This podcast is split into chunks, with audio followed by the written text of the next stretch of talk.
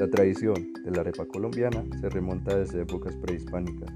Incluso el colonizador Cristóbal Colón fue a mostrar ante la corona española, con dos mazorcas en la mano, cómo las mujeres de nuestro país hacían las arepas.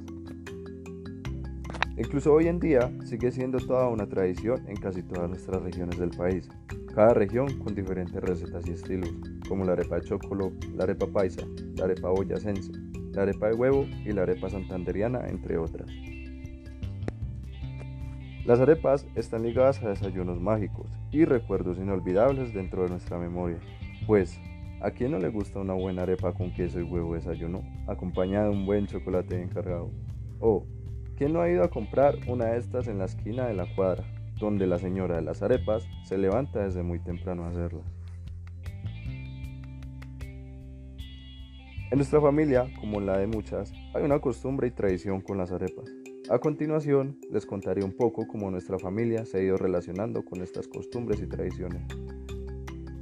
Un día me levanté temprano, cosa bastante rara a mí, y vi que mi abuela estaba amasando las arepas y poniéndolas en la estufa. Fue entonces cuando me surgió una serie de dudas. ¿Hace cuánto preparará mi abuela las arepas? ¿A ella quien le enseñó?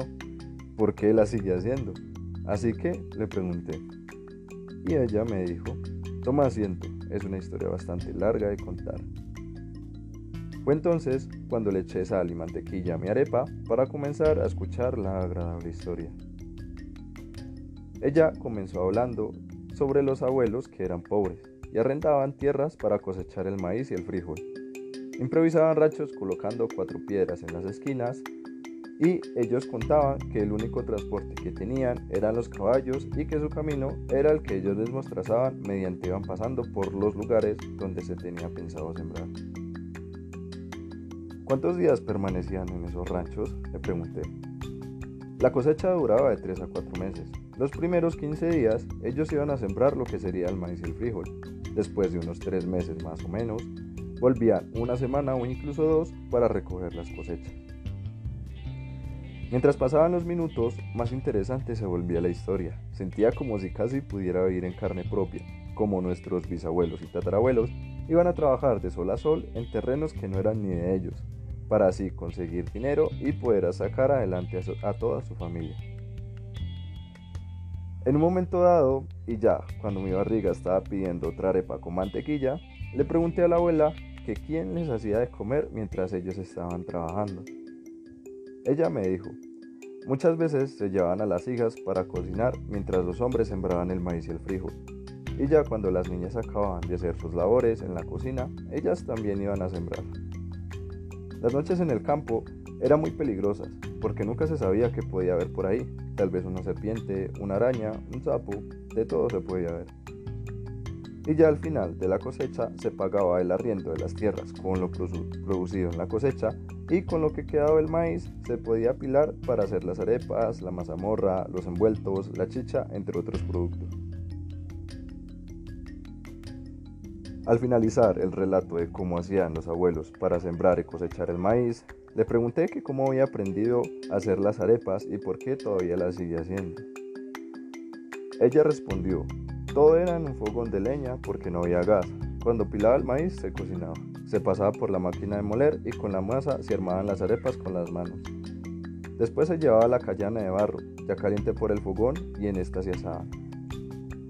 Desde pequeña mi mamá pilaba el maíz y preparaba sus propias arepas. Por tradición en esta casa se han hecho así por cultura y por enseñanza. Actualmente ya no se necesita un fogón de leña o una callana para preparar las arepas.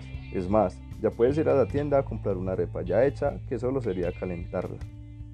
Pero, como en esta casa lo sigue haciendo la señora que por más de 40 años las ha estado preparando, todavía se sigue preservando alguna de sus prácticas tradicionales. Hoy en día, Doña Ruby sigue haciendo las arepas así.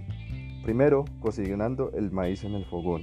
Después de cocinarlo, lo muele a mano. Después, los moldea y los prepara las arepas ya hechas también a mano. Por último, se pone la arepa con el huevo, con el queso y con el pan, acompañado de un chocolate bien caliente para un delicioso desayuno. Las arepas tradicionales de la familia Ladino, como muchas otras familias colombianas, han ido de generación en generación hasta el día de hoy y espero que esta tradición no se acabe en bastante tiempo. Pues un alimento tan sencillo y típico como lo es una arepa puede tener una gran historia y enseñanza detrás de ella, contando nuestro pasado y acompañando nuestro presente.